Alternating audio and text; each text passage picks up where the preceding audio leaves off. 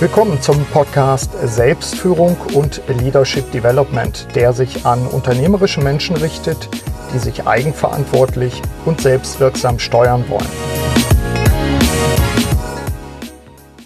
Willkommen zur neuen Podcast-Episode. Mein Name ist Burkhard Benzmann.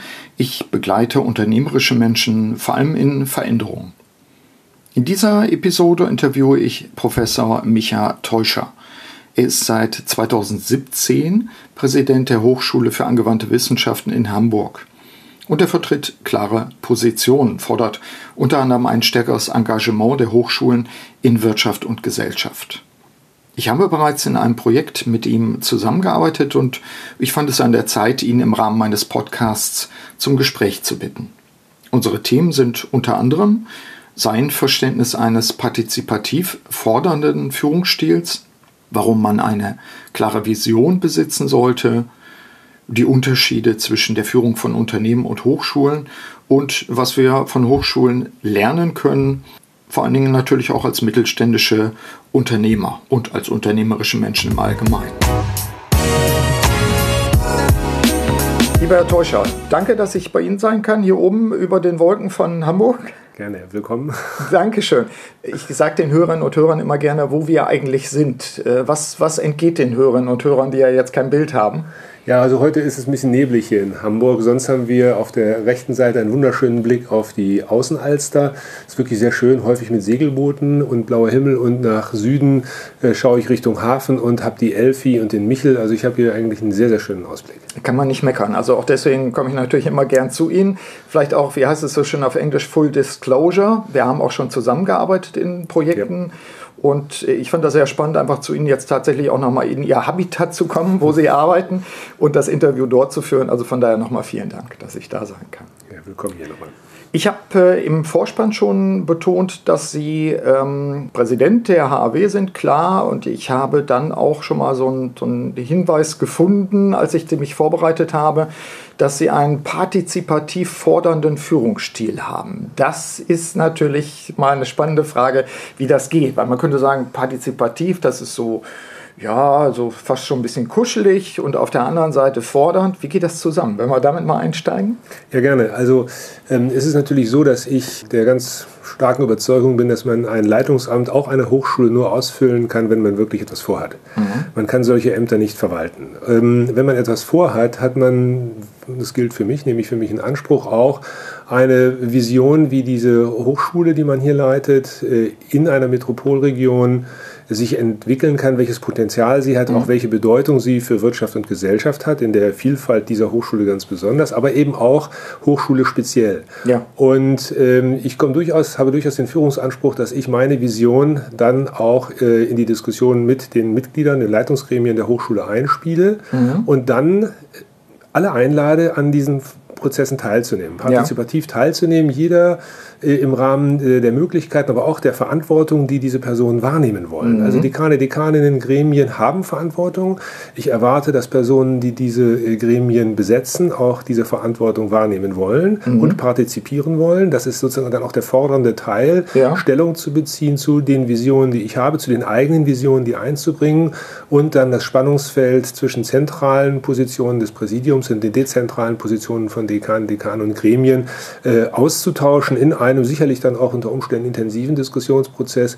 Aber ähm, es geht ja darum, ähm, die verschiedenen Bilder, die man äh, von der gleichen Wahrheit, nämlich mhm. Hochschule hat, aus den verschiedenen Perspektiven äh, untereinander abzuwägen. Und der fordernde Teil ist, dass ich tatsächlich sozusagen Steine in das stille Wasser werfe. Mhm. Der, es schlägt Wellen äh, und die Wellen brechen sich sozusagen entweder an anderen Steinen oder an festen Dingen, die unverrückbar sind. Ja. Das gibt es ja auch, äh, gibt ja auch eine Realität, denen man sich dann auch stellen und auseinandersetzen muss. Also mhm. ich denke, dass ich äh, durchaus fordere. Ich äh, bin jetzt nicht der Typ, der darauf wartet, dass äh, das auch vielleicht an der Stellen, der darauf wartet, dass jemand mit eigenen Vorstellungen kommt, an die ich noch überhaupt nicht gedacht habe, beziehungsweise in Themenfeldern Vorstellungen entwickelt, die ich noch gar nicht gesehen habe. Ja.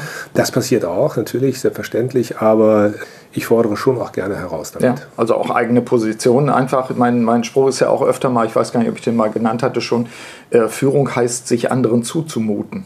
Ja, genau. Das, das, äh, das ist aber ein schwieriger Prozess, mhm. äh, auch äh, in einer Hochschule, die äh, in ihrer jetzt bald 50-jährigen Kultur unterschiedliche Präsidien äh, hatte, mhm. auch unterschiedliche Präsidentinnen und Präsidenten hatte, die auch in unterschiedlicher Form ihr Amt prägen wollen, die andere ähm, Erfahrungshintergründe haben. Ich ja. habe nun einen auch sehr äh, Hochschul-, also bundeshochschulpolitischen Hintergrund, komme aber von dem Kern her von einer sehr kleinen Hochschule, mhm. habe also erlebe, habe in meiner Vergangenheit ein sehr großes Spannungsverhältnis zwischen ja. dieser kleinen Hochschule in einer sehr ländlichen Region und den äh, Funktionen als Sprecher äh, aller Fachhochschulen in der Hochschulrektorenkonferenz erlebt und kenne natürlich Hamburg auch und jetzt bin ich seit anderthalb Jahren hier. Das ist auch ein sehr interessanter mhm. Wandlungsprozess, ähm, aber ähm, komme mit einem anderen Blick auf hochschulpolitische Fragestellungen als ähm, viele meiner Vorgänger hier im Amt, die mhm. eigentlich aus der Hochschule selbst oder aus einer anderen Hochschule selbst heraus ja. dieses Amt hier äh, äh, übernommen haben und damit also immer, würde ich jetzt sagen, eher immer einen innenpolitischen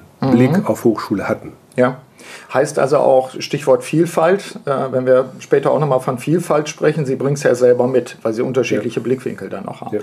Wäre vielleicht der, der Punkt auch im Interview nochmal darauf hinzuweisen, Ihre Hochschule ist die drittgrößte Fachhochschule mhm. in Deutschland, wenn ich es richtig recherchiert habe, mit gut, wie viel sind es jetzt? Über 18.000? Nee, noch nicht ganz. Wir sind, äh, äh, äh, sind kratzen an der Grenze 17.000, weil wir flächendeckend ja. Numerus Clausus haben. Das ah, heißt, okay.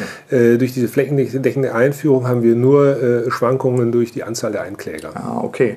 Sie haben ein Bildungsunternehmen, nenne ich das mal, so an der Stelle. Ich habe ein Video dazu gefunden das äh, link ich, den Link packe ich auch mal in die Shownotes rein, wo die, glaube ich, in zwei Minuten ihre Hochschule sich selbst mhm. vorstellt, auch mit viel Musik und so ja. weiter. Sehr sehenswert, finde ich.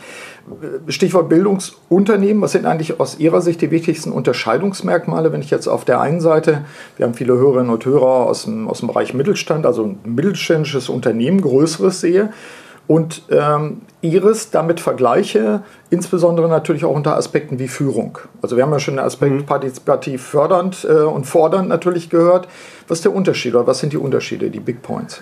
Ähm, äh, Hochschulen sind Expertenorganisationen, das heißt, äh, wir sind äh, auf jeden Fall in dem Bereich des Wissenschaftsbereiches, Studium, Lehre, Forschung, Transfer, leben wir von der Kreativität, von dem Engagement, von Initiative, von der Bereitschaft, Innovationen zu denken und dann auch zu implementieren in den eigenen Lehrbezügen oder im Transfer in der Forschung. Mhm. Wir leben von der Kreativität unserer Mitglieder.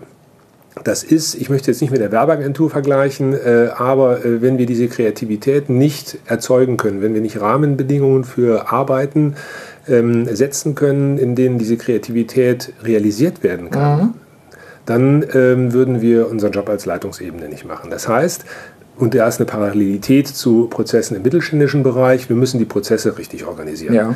Wir müssen Prozesse und Strukturen so organisieren, dass die Produkte, die Leistungen, die wir erzeugen, und das, die basieren eben bei uns äh, auf Kreativität und Engagement, auch in der Lehre, jeden Tag sozusagen mhm. hohes Engagement, ähm, dass die stattfinden können ohne Friktionen, ohne Energieverluste, ohne Frust. Mhm. Ähm, und äh, dieses gilt es zu erzeugen. Das ist der eine Punkt. Ja. Ähm, der zweite Punkt ist, wir müssen, das ist äh, sozusagen auch vielleicht ein Spannungsverhältnis in normalen Industriebetrieben, die haben die Produktionsstätten und sie haben auch eine kleine Verwaltung, mhm. wobei die in der Bedeutung im Regelfall sehr, sehr viel kleiner ist.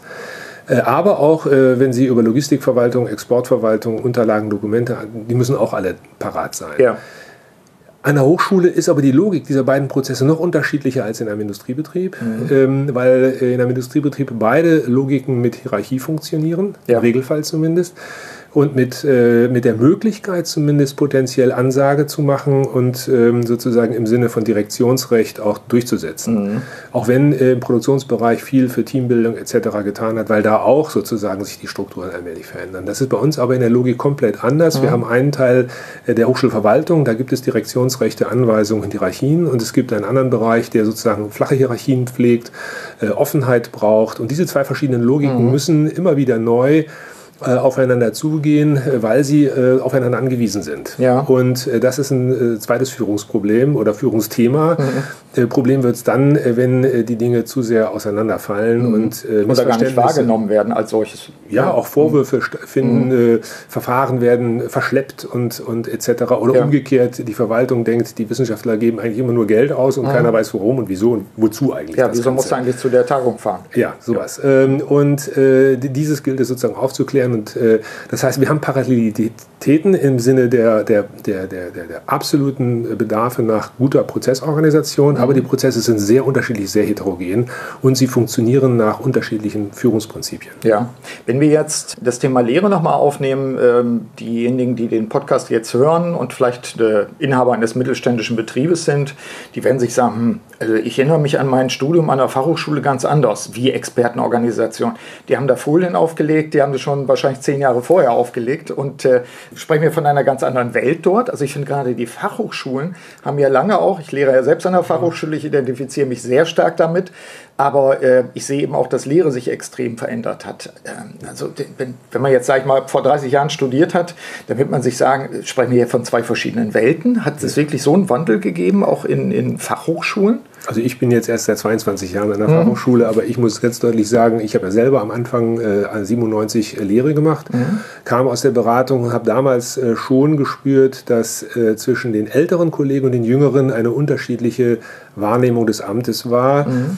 Ähm, wir Jüngeren waren immer sehr stark geprägt, unsere früheren Job-Connections, äh, Kontakte und so weiter mhm. mitzunehmen in unser neues Amt und haben dadurch sozusagen sehr viel stärker äh, den Trans in der Lehre mhm. den Transfer und die, die Bezüge zwischen dem, was wir dort lehren, ja. mit dem, was wir in der Vergangenheit äh, als äh, Teil von Industriebetrieb oder sozialen Einrichtungen, die Kolleginnen und Kollegen dann äh, erlebt haben, mhm. diese Bezüge herzustellen. Das heißt, der Transfer noch stärker als in den 70er, 80er Jahren äh, ist Gegenstand von Lehre gewesen mhm. und die letzten 20, 25 Jahre hat sich die Gesellschaft so verändert, dass alle Jugendämter von Gesundheitseinrichtungen versuchen, ihre Leistungen, ihre Serviceangebote oder ihre Produkte und Prozesse zu optimieren. Das heißt, mhm. die fragen ständig wiederholt in kleinen Projekten und deswegen eben im Regelfall bei Fachhochschulen, nicht bei Universitäten, mhm. an, um ihre Prozesse, Produkte zu verbessern. Das heißt, wir haben einen ständigen Bezug zwischen dem, was Fachhochschule anbietet in Lehre mhm. und im Transfer.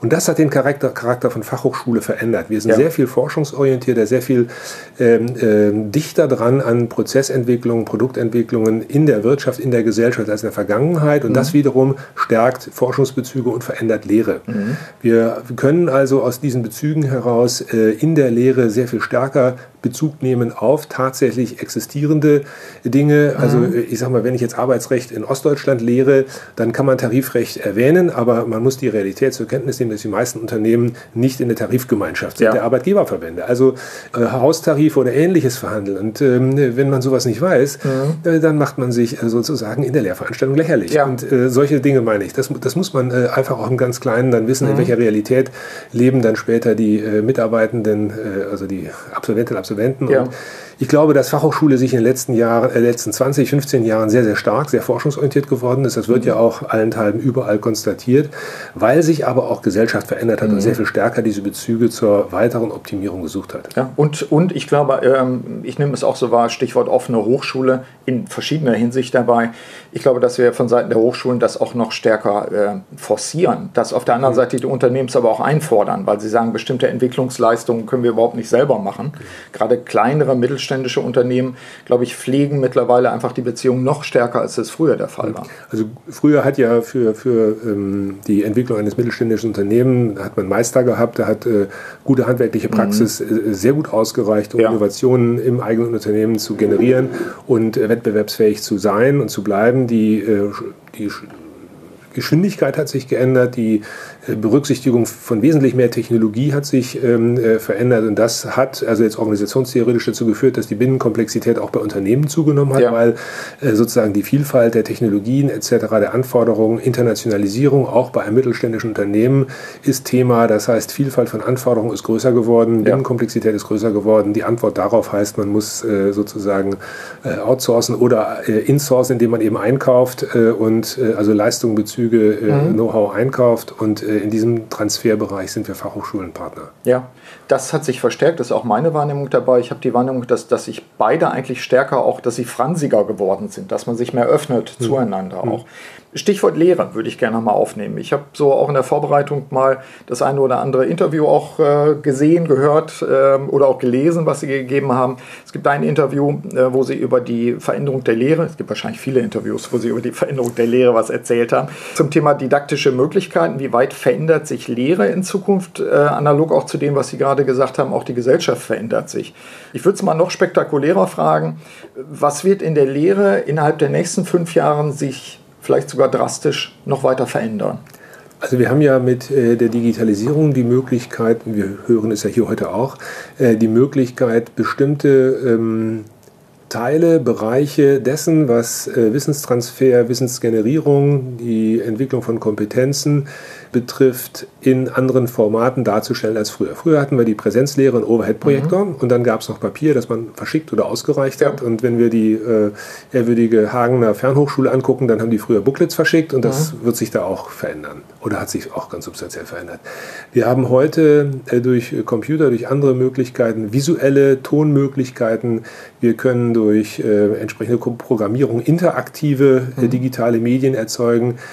Meine These ist, wenn wir jetzt mal in den Dimensionen der Kompetenzentwicklung, die der deutsche Qualifikationsrahmen differenziert sehen, der äh, unterscheidet aus guten Gründen zwischen Wissen, mhm. zwischen Verstehen und zwischen Können. Mhm. Ich bin der ganz starken Überzeugung, dass die Wissensvermittlung ganz stark digitalisiert wird. Ja. Das wird aus der Präsenzlehre rausgehen. Wir sehen mhm. das schon, wenn wir heute gut gemachte Fernstudiengänge angucken, dann ist der Gegenstand des äh, Fernstudiums die Wissensaneignung. Mhm. Gegenstand der Präsenzlehre ist der interaktive Austausch. Mhm. Rückfragen, also die Frage des, des, die Frage des Verstehenkönnens, ja. die zweite Dimension, und insbesondere, wenn es um Know-how-Fragen geht, das Können. Mhm. Bei der Können-Dimension wollen wir, also was ist, was ist Können? Wenn, wenn, wann kann ich etwas? Wenn ich es memoriert, wenn ich es weiß, wenn ich es inhaltlich durchdrungen, also verstanden mhm. habe, aber fürs alleine schon fürs Verstehen ist ein Gespräch, ist eine Interaktion mit anderen Personen sehr gut. Ja. Also um es mal so zu sagen, ich selber habe früher mal Nachhilfe gegeben und es hat mir selber sehr geholfen, mhm. wenn ich anderen Leuten was erklären durfte. Ja. Und äh, das, ist ja das ist ja auch der äh, Knackpunkt, warum man Lerngruppen macht, auch Lerngruppen mit unterschiedlich starken Schülern mhm. in der mhm. Zeit, ja, so, weil beide davon sehr viel haben. Ja. Und äh, also ist Interaktion ein, eine wichtige Komponente für das Verstehen. Und wird auch bleiben. Wird auch bleiben. Mhm. Und ähm, äh, für insbesondere in sozialen Bezügen, in äh, manchen auch haptischen Fragen ist das Können nachher das Einüben mhm. von bestimmten Prozessen. Und wenn wir äh, Konfliktthemen, wenn wir ähm, Zielführungsthemen, also alle äh, die Fragen, wo Koordination zwischen bestimmten Personen stattfinden muss, einüben wollen, also alle Führungsfragen, mhm dann ist äh, Präsenz in Person, also am Tisch, eine ja. wichtige Frage. Manches kann man noch interaktiv über äh, Skypen und so weiter mhm. machen, aber auch der Unterschied zwischen einer Skype-Konferenz und einer Präsenz weiß man, äh, die Leitungen sind manchmal nicht optimal, äh, erzeugt Stress. Ja. Ähm, die, die, das präsente Gegenübersehen ist eine andere Qualität äh, mhm. als äh, über den Bildschirm. Äh, deswegen glaube ich, dass, kommen wir zurück zur Lehre, dass die mhm. ganze Frage der Wissens- Vermittlung. Ja. Äh, wie, was ist das? Wie tue ich was? Wie sieht eine Pumpe aus? Oder mhm. weiter und so fort. Das geht alles raus aus der Präsenzlehre. Die Präsenzlehre wird äh, einen anderen Charakter haben. Und ich möchte mal sagen, wenn Hochschulen diesen Schritt nicht jetzt vorbereiten in den mhm. nächsten Jahren, also schrittweise, ja und auch dann, üben damit natürlich. Üben, ja, mhm. ich sag mal, meine These ist, ähm, dann werden wir in 25 äh, Jahren keine Hochschulen mehr so haben, wie wir sie jetzt haben, weil wir einfach nicht mehr da sind. Wir sind dann ein Prozess, den sie downloaden können. also wenn wir die Qualität der genau. Präsenz nicht inhaltlich aufladen, dann werden wir, dann braucht man uns nicht, weil ja. den Teil, den wir nicht inhaltlich in der Präsenz generieren, wenn mhm. wir das nicht tun, dann wird der Rest übrig bleiben und den Rest können Sie downloaden. Genau, und das wäre für mich auch eine Frage, die ich mir mitgenommen hatte, wenn ich mir so Sachen wie LinkedIn Learning anschaue oder das, was vielleicht irgendwann um die Ecke kommt als Google University mhm. oder so etwas, dann, dann könnte es ja jetzt schon Ansätze von Entwicklung geben, wo man sagt, äh, diese Anbieter, die ja digitale Plattformen sind, mhm kaufen sich auf der einen Seite gerade sehr stark äh, Lernleistungen ein, indem sie Experten abgreifen und sagen, mach doch bei uns mal einen Kurs zum Thema, was weiß ich, Gestaltung von, von Corporate Design oder sowas. Und sie greifen sich auch Zeit und Raum ab, zum Teil schon bei Hochschulen, wo sie sagen, wir machen dann die Kurse bei euch als Präsenz. Mhm. So, aber wer steuert dann noch und wer sichert die Qualität? Mhm. Und das ist für mich, das wäre für mich auch so einer der Aspekte, womit rechnen Sie da? Ja, da ist eine Konkurrenz auf einmal am Entstehen und haben wir dann irgendwann so ein, so ein, so ein Google als Zentraluniversität die sich vielleicht noch differenziert, indem sie sagt, ja, da arbeiten wir mit Harvard, da arbeiten wir mit St. Gallen zusammen, aber wer steuert dann eigentlich noch? Ähm, das ist das äh, Qualitätsversprechen. Ich würde vorher noch bei einer anderen Sache ja. stehen. Wir haben ja äh, diese ganzen großen Open Online Geschichten mhm. und ähm, das, was man dort und MOOCs genau. vor ein paar Jahren. Und da war ja ein Riesensturm und alle dachten, das fegt die Hochschulen und Universitäten weg. Mitnichten aus äh, mehreren Gründen, weil nämlich, glaube ich, genau der Punkt war. Das Wissen ist darüber generiert worden. Mhm. Aber welche Qualität hat das, wenn ich nicht äh, daraus Nutzen ziehen kann, im Sinne von, dass ich äh, in der Lage bin, äh, es auch äh, mhm. zu können, also anzuwenden? Ja. Und äh, in den großen ähm, MOOCs-Angeboten der USA hat man festgestellt, Millionen von Hörern, Millionen von Nutzern, ganz wenige Prüfungen. Ja. Das heißt, ganz wenige mit Kompetenzzusagen, also Kompetenz oder Prüfung, wenn das dort so erfolgt ist, äh, mit Nachweisführung, dass ich tatsächlich verstanden habe mhm. und gekonnt habe, ja. was ich eventuell äh, gewusst habe. Mhm. Oder schon mal gehört habe. Ja, und mhm. äh, ich glaube, das ist nachher der Knackpunkt, der ganz wesentlich den Unterschied macht, ob diese oder wie diese digitalen Formate tatsächlich Hochschulen äh, eine Konkurrenz werden oder nicht. Auch wir in Hamburg haben gemeinsam mit den anderen Hochschulen eine Hamburg Open Online University mhm. gegründet, mhm. noch mit äh, dem ersten Bürgermeister Scholz seinerzeit. Und wir achten sehr genau darauf in der Frage, wer veröffentlicht wie dort was, mit mhm. welchen, äh, welchen Rechten. Wir haben Kolleginnen, die sich äh, eine interaktive Unterstützungsmodule entwickelt haben im Bereich VIA-MINT, das mhm. heißt äh, Mathe, Physik etc., die sozusagen nach Eingangstests und laufenden Tests genau mitbeobachten, welche Lernfortschritte ich mache ja. und darauf adaptiert, adaptierend darauf schnellere oder äh, weniger schnellere mhm. Kurssysteme zur, zur inhaltlichen, sozusagen zum, hin zu den schwereren Aufgaben ja. führen. Und das ist schon etwas, wo ich dann auch sozusagen in den Grundlagenfächern üben kann mhm. und äh, dann auch verstehe, weil ich angewandt und geprüft werde. Aber ja. das sind äh, Mathematik, das sind Grundlagenfächern. Mhm. Ähm, ich bin mir nicht ganz sicher, ob ähm, akademische Lehre das auch sozusagen in den äh, größeren, also Bezügen von Ingenieurwissenschaften, von Betriebswirtschaftslehre und so weiter sehen wird, weil auch wir wollen ja als Hochschule nicht dort einen, einen Abschluss vermitteln, wo wir sagen, so jetzt weißt du alles, mhm. sondern Hochschul-, also akademisches Lernen ist immer und Wissen ist immer sozusagen Mut zur Lücke. Wir, es werden nachher nicht Rezepte nachgeguckt, mhm. sondern es wird sozusagen das Konzept, es werden Methoden vermittelt, mit denen ich selbst in der Lage bin, mich nach Abschluss weiterzuentwickeln. Und das wird ganz besonders im Zuge von Digitalisierung der Fall sein. Und deswegen haben wir ja auch, sind wir dabei, auch als Hochschule eigene Strategien zu entwickeln. Wie bereiten wir unsere Absolventinnen und Absolventen darauf vor, in einer hochdynamischen dynamischen Umwelt verändern, die wirklich dynamischer ist als das, was früher der Fall ist. Mhm. Trotzdem die Kompetenz zu haben, sich mit dieser Veränderung so auseinanderzusetzen, dass sie erstens Teil des Systems bleiben, also mhm. in der Arbeitswelt bleiben können, ja. den, den bestehen können, aber gleichzeitig dem Anspruch entsprechend auch weiterhin als Führungskraft Lösungen erzeugen können, die attraktiv mhm. sind, ja. also die gewollt sind. Was aber in dem Kontext ja auch bedeutet, wir haben früher tendenziell, zumindest ich in meiner Lehre, die nun auch schon seit 30 Jahren der Fall ist, dass wir Berufsbilder gehabt haben und die Leute haben dafür studiert. Ich hatte genau. zum Beispiel auch mal einen Studiengang Verwaltungsmanagement, da war vollkommen ganz klar festgelegt, welche Laufbahnen sind da überhaupt. Mhm. mhm. Derzeit, ich lehre ja in Hochschul- und Wissenschaftsmanagement, gehe ich mal davon aus, dass die, die das jetzt machen, also machen es ja berufsbegleitend, mhm. dass die zwar jetzt in ihren Berufen schon drin sind, aber wenn sie zehn Jahre weiter sind, wird sich auch da Hochschulverwaltung, Hochschulgestaltung schon wieder verändert haben. Und wir werden eventuell Berufe haben oder Berufsbilder haben, wo wir sagen, nee, wir können überhaupt nicht mehr für Berufsbilder ausbilden, sondern wir müssen so einen Korridor oder ein Delta abdecken. Deswegen habe ich, als ich noch in der HRK verantwortlich war, dafür gesorgt, dass in dem Diploma Supplement nicht mehr steht, dass Fachhochschulen berufsorientiert ausbilden, mhm. sondern arbeitsweltorientiert. Ja. Der Begriff Beruf ist durch das Berufsbildungsgesetz wirklich konkretisiert auf diese formalen, ich glaube, 450 äh, Ausbildungsberufe. Mhm. Damit haben wir als Hochschule sozusagen im Kern eigentlich nichts zu tun, sondern ja. es geht um Arbeitsweltbezüge. Ähm, da gibt es sozusagen auch Bilder von Berufen, mhm. aber äh, es gibt so viel, zigtausend andere äh, ja. Möglichkeiten in der Arbeitswelt mit bestimmten Qualifikationen äh, zu bestehen, dass sozusagen das Berufsbild im Sinne von Beruf äh, nicht das Richtige ist. Vielleicht das, ja. vielleicht das von Berufung, ja. sich hin, hinzuwenden bestimmten Anwendungen oder bestimmten Ideen, aber nicht eines Ausbildungsberufs. Ja, was aber eben auch heißt, dass ich Teil der, der Persönlichkeitsentwicklung dann meiner Studierenden auch bin. Im, genau. Im Sinne von, ich bin Lotse, glaube ich, so haben sie es für sich auch formuliert. Ja. Ich biete Angebote dabei, ich biete aber auch Plattformen, ich biete das digitale Lernen auf der mhm. einen Seite, ich biete aber auch die Begegnung sozusagen, die Formate der Begegnung. Womit wir bei dem Punkt sind, was sind eigentlich in Zukunft zumindest die Kernkompetenzen? Also wohin entwickeln Sie sich jetzt schon, mhm. dass Sie sagen, das müssen auch in Zukunft unsere Kernkompetenzen sein? Ein paar Punkte haben Sie ja schon genannt. Also ich würde äh, bei der, bei der äh, Frage, es geht weiterhin auch um Fachkompetenzen, mhm. also es geht nicht nur um überfachliche Kompetenzen. Und äh, das Spannende ist, und da, da stehen wir gerade in der schweren Diskussion äh, intern, wie entwickelt sich im Zuge des digitalen Wandels die Fachkompetenz eines Ingenieurs, mhm. eines Maschinenbauers, einer Sozialarbeiterin, eines Sozialarbeiters, Gesundheitswissenschaftler. Was ist im Zuge der Digitalisierung die Fachkompetenz? Mhm.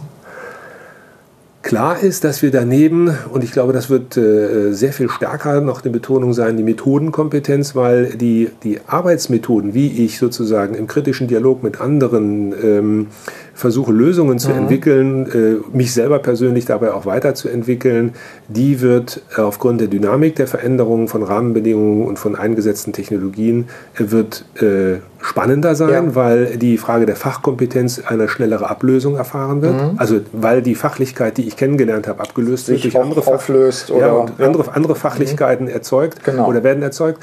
Aber ich glaube, dass ähm, die überfachlichen, äh, also die sozialen und person personellen Kompetenzen, wie, wie ich sozusagen agiere, äh, mhm. werden steigen. Und ich glaube, werden da müssen wir auch stärker darauf achten, mhm. werden zunehmend an Bedeutung. Äh, Sie hatten das vorhin auch gesagt, äh, der Coach. Mhm. Also diese Rollenveränderung dessen, wie Studium stattfinden wird, zwischen der Wissensvermittlung, mhm. digital verstärkt, und den anderen Dingen eher in der Präsenz, erfordert auch, dass dieses Rollenverständnis nicht nur von den Lehrenden verändert wird, ja. also wir jetzt sehr viel, sehr stark hier intern in der Diskussion sind, wie verändern wir Berufungsverfahren, wie mhm. müssen wir sozusagen Bildungsangebote an die Lehrenden äh, aufbauen, kompetenzorientierte äh, Hochschule als Modellhochschule vielleicht sogar zu werden, äh, um hier den Anforderungen entsprechend agieren zu können. Aber der Kernpunkt ist, die Veränderung der Rolle der Studierenden mhm. muss von den Studierenden auch erkannt und angenommen werden. Und ich habe hier manchmal, wir haben jetzt einen sehr, sehr hohen Anteil einer Studienquote pro Jahrgang. Und mhm. das finde ich jetzt bei 50 Prozent im Kern nach nicht schlimm. Mhm. Aber eben, es ist ganz klar, dass wir, wenn wir kompetenzorientiert lehren, also tatsächlich studierendenbezogen aktiv ja. werden, das darf nicht verwechselt werden mit Pampern. Genau, aber das also ist doch eine krasse Sache. Wenn die, wenn, für mich ist das ja das, was wir auch schon mal vor 20, 30 Jahren hatten, den Ansatz mit selbstorganisiertem Lernen. Ja. So, und wenn ich SOL, selbstorganisiertes Lernen, da drauf halte, dann sage ich, jemand, der das kann, hat ja auch eine bestimmte Persönlichkeitsentwicklung genau. schon hinter sich. So, jetzt komme ich aber äh, und sehe Leute, die aus äh, Kontexten kommen, wo die sich vielleicht die Schuhe noch zubinden können, sage ich mal drastisch, mhm. äh, aber sagen, ja, mach mal, bild mich mal aus. Mhm. So, und äh, ich finde, dass das ganze Bachelorstudium zum Beispiel auch äh, sehr verschult ist einfach in die mhm. Richtung. Also ich, da sehe ich einen Widerspruch. Und ich glaube, da würde jeder Personaler, der jetzt zuhört, diesen Podcast, würde auch sagen, das ist schön, was Herr Teuscher sagt, aber das ist so eine riesen Kluft gerade dazwischen. Wir haben, wir haben eine Wegstrecke dahin. Ja. Äh, wir haben eine Wegstrecke deswegen dahin, weil wir über die äh, Curricula-Normwerte und den Numerus Clausus mhm. extrem gebunden sind. Äh, wir haben Gruppengrößen äh, hier an der Hochschule äh, zum Teil mit 100, 120, aber eben auch in den Grundlagenfächern den anderen mit 40, 45. Das mhm. ist schon sehr viel angenehmer. Mhm. Ähm, aber klar ist, dass wir auch in Kontexten von 40 keine individuellen Bildungsformate sozusagen individuell persönlich ja. betreuen, begleiten können. Und das heißt, wir, haben, wir diskutieren häufig die Studierfähigkeit von, von Erstsemestern. Mhm ich glaube, dass die Herausforderung in dem Bereich eher zu als abnehmen wird. Ja. Äh, Sie sagten es gerade, mhm. die Selbstlernfähigkeit genau. ist eben keine ich hatte mal einen Kollegen, der hat das dann rausgestrichen und hat das durch die Selbstdisziplin ersetzt. Und habe gesagt, du, nee. Kollege, da hast du gerade sehr viel über dich selber erzählt. Ja. Das ist auch eine andere Generation gewesen, der Kollege. Ja. Sehr viel über dich selbst erzählt. Das ist eben gerade im Kern was ganz, ganz, ganz anderes. Mhm. Also natürlich brauche ich für ein Studium auch Selbstdisziplin. Ja. Aber die Selbstlernfähigkeit, die Kompetenz äh, zu erkennen, zu, sich selbst zu organisieren, zu erkennen, äh, äh, wie ich mir meine Lernprozesse gestalten muss, damit ich äh, sozusagen zum Ziel komme, im Rahmen dieser äh, Bedingungen, unter denen ich hier lerne an einer Hochschule. Mhm. Äh, das, denke ich, wird eine wesentliche Herausforderung sein im Zuge der Digitalisierung, diese Ambivalenz zwischen eingesetzten digitalen Medien und den Präsenzdingen hinzubekommen, weil auch hier viele Studierende erkennen müssen, dass sie sozusagen vorbereitet in diese Präsenz gehen müssen, weil in der Präsenz eben nicht nochmal erklärt wird, was vorher in den digitalen Medien hätte erkannt werden müssen. Ja, aber das ist für mich so der Punkt. Sie kennen es ja von mir auch. Mein, mein äh, Kernthema ist ja Selbstführung. Mhm. Und äh, deswegen bin ich auch, werde ich ja nicht müde, darüber nicht nur Podcasts zu machen, mhm. sondern auch Bücher zu schreiben. Weil ich denke, bei mir sind es ja drei Elemente, die eine Rolle spielen in Bezug auf Selbstführung, Selbsterkenntnis, dass die Leute wirklich erkennen, wie sie ticken. Das bedeutet aber auch, dass ich weiß, wie ich am besten lerne, beispielsweise. Mhm. Selbstverantwortung, auch da nicht zu sagen, ja, schul mich mal, lieber mhm. Prof, so ungefähr. Wenn du das nicht richtig hinkriegst, dann wirst du verklagt, weil meine Hausarbeit doch besser ist als eine 2. Und die dritte Geschichte ist dann Selbststeuerung tatsächlich, indem ich sage, ich organisiere mich äh, mit den Methoden, Zeitmanagement, was auch immer, die für mich angemessen sind, sodass mhm. ich zum Ziel kommen kann. So, und diese, diese Grundfähigkeiten, die dahinter liegen müssten, auch die Grunderkenntnisse, die dahinter liegen müssen, die erlebe ich nicht bei 19-Jährigen oder bei 18 oder sogar bei 17-Jährigen, mhm. wenn sie mhm. bei uns anfangen zu studieren. Ja. Also da sehe ich eindeutig ein Gap, wo ich dann meine, das tun wir ja zum Teil auch, dass wir sie dann nochmal in Vorbereitungsveranstaltungen äh, mhm. schicken oder ähnliches. Ich sehe da ich sehe da einen Riesengap, wenn ich selbstorganisiertes Lernen wünsche, fordere, mhm. auch gesellschaftlich für sinnvoll halte, dass die Leute natürlich zumindest eine Bereitschaft dafür haben müssen, mhm. sich dafür auch zu entwickeln. So.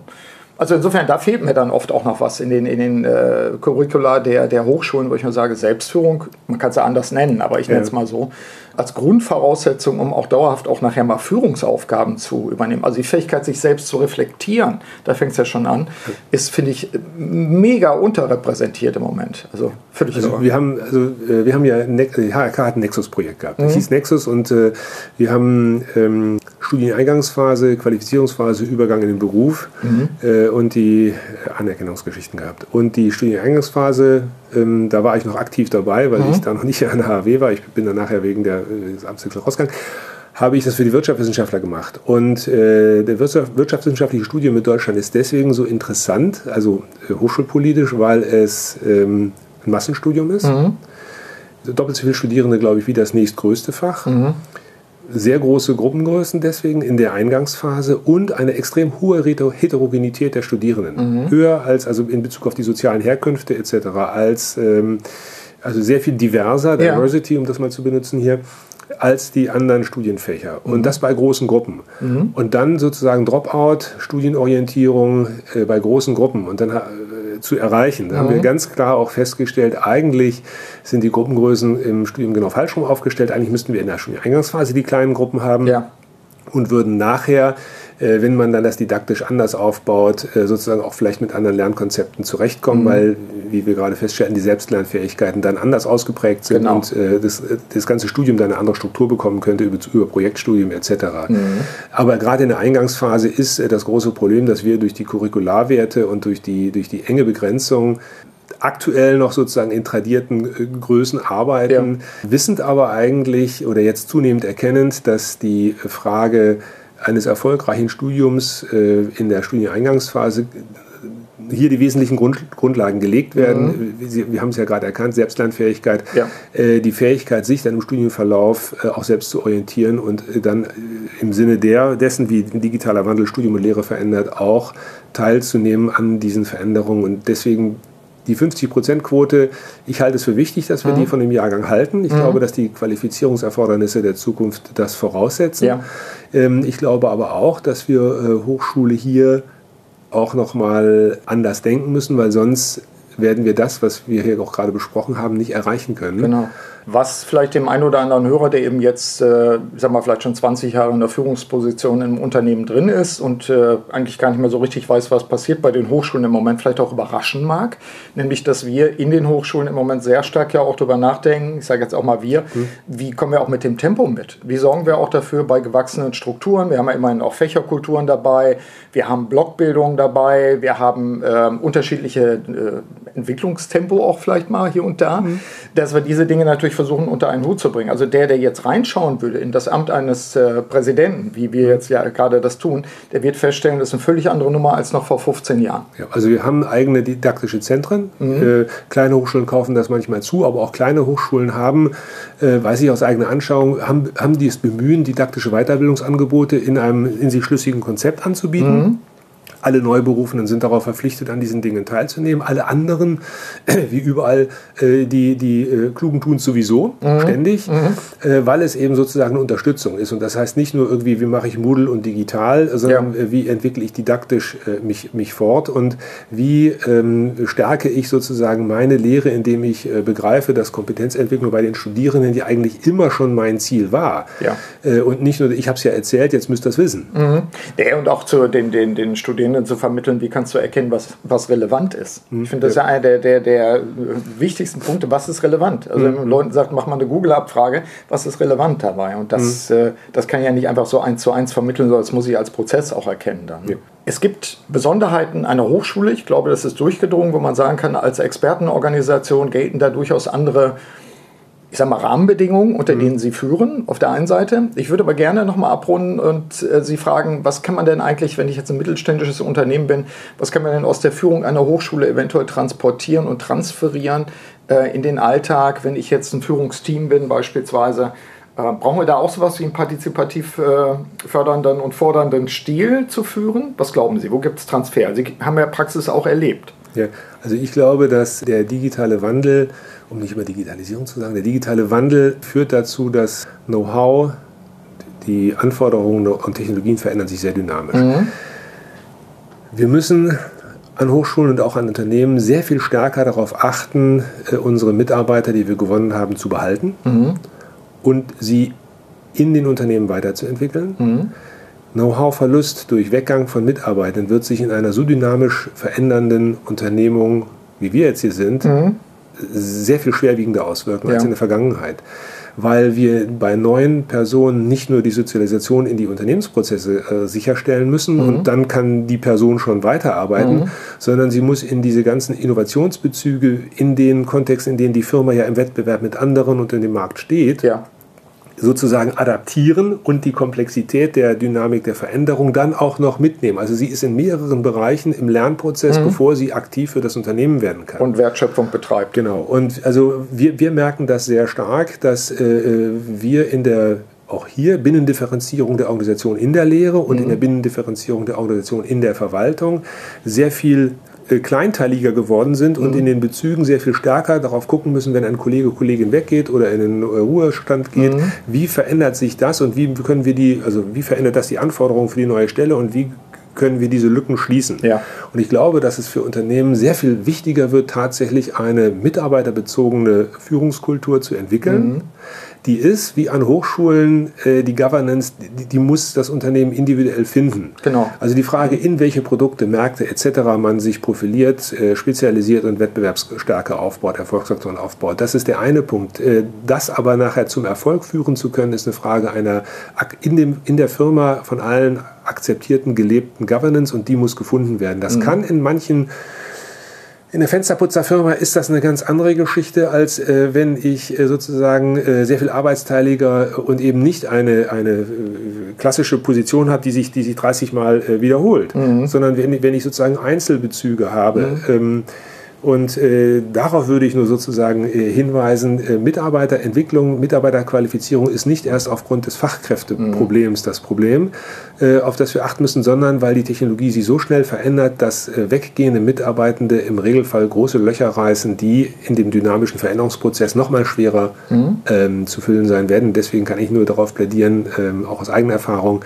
eine mitarbeiterbezogene ähm, Führungskultur oder Partizipationskultur, dass die Personen nicht nur in der Logik der Unternehmensziele funktionieren und mhm. arbeiten, sondern auch in ihrer jeweiligen eigenen Logik erkennen, dass dieser Arbeitsplatz für sie genau die richtige Wahl ist, auch in der Zukunft und ja. auch in der persönlichen Entwicklung. Was übrigens ich ja gerne immer beschreibe mit Atomisierung der Personalentwicklung. Nämlich, früher hätte ich gesagt, wir machen mal ein tolles Konzept und das stülpen wir jetzt der Hochschule oder dem mittelständischen ja. Unternehmen über. Hat noch nie funktioniert, funktioniert mhm. heute aber schon gar nicht, weil eben genau die Unterschiedlichkeit und die Dynamik auch bei den einzelnen Lebenskarrierenphasen sind. Aber natürlich auch von außen ganz andere Anforderungen kommen, die einfach auch ruckartig sich verändern können dabei. Ich glaube, dass man da lernen kann, ich sehe das auch ähm, von der Hochschule als Expertenorganisation.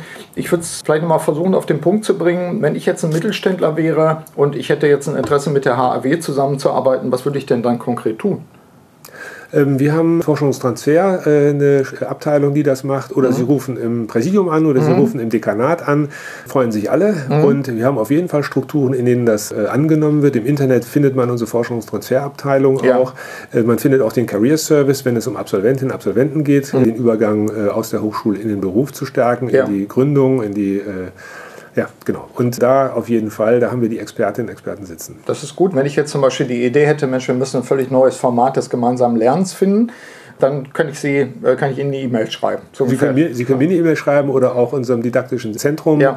eine schreiben, die, die wiederum äh, uns äh, damit ähm, dann beaufschlagt. Ja. Äh, ja. Also okay. das ist ein sehr, wir haben einen DS Academicus, der sich nur, also einen ganzen Tag lehrfrei, wo mhm. alle Lehrenden sich beteiligen können und eingeladen sind. Das hat eine große Beteiligung, hatten wir einfach die, den Impuls zu geben, sich mit didaktischen Neuerungen, mhm. mit Vorträgen, mit Workshops, in denen äh, sich alle beteiligen konnten und Neuerungen entwickeln können. Und das ja. ist, äh, kommt gut an, das ist sozusagen ständige Studienreformausschüsse haben wir, die sozusagen sich ständig mit der Frage der Veränderung auseinandersetzen mhm. und sich dann äh, schrittweise auch die Curricula mhm. dann umsetzen.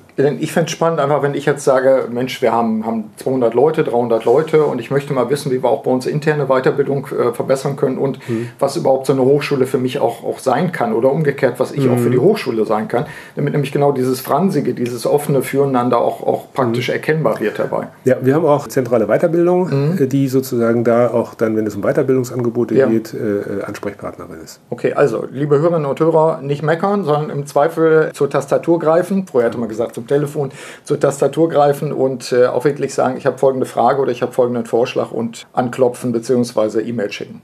Herr Teuscher, ganz herzlichen Dank erstmal bis hierhin und ich denke, wie gesagt, ruft auch nach einer Fortsetzung, um in zwei Jahren auch mal zu sagen, ja, was hat sich dann konkret verändert dabei? Was erkennen wir auch von außen schon oder was erkennen wir vielleicht noch nicht? Was aber demnächst dann aufpoppt, wo Sie sagen, ja, wir haben gelernt, wir sind schnell, wir, wir setzen auch mal testweise, prototypenartig etwas Neues um, auch in Lehre und Forschung. Ja, vielen Dank. Ja, ich danke. Bis dann. Danke. Ja, soweit mein Gespräch mit Micha Teuscher, dem Präsidenten der Hochschule für angewandte Wissenschaften in Hamburg. Wie immer, so meine Aufforderung, nutzen Sie auch die Inhalte dieses Podcasts für Ihre Selbstführung und zur Steigerung Ihrer Wirksamkeit. In diesem Sinne alles Gute, Ihr Burkhard Benzmann.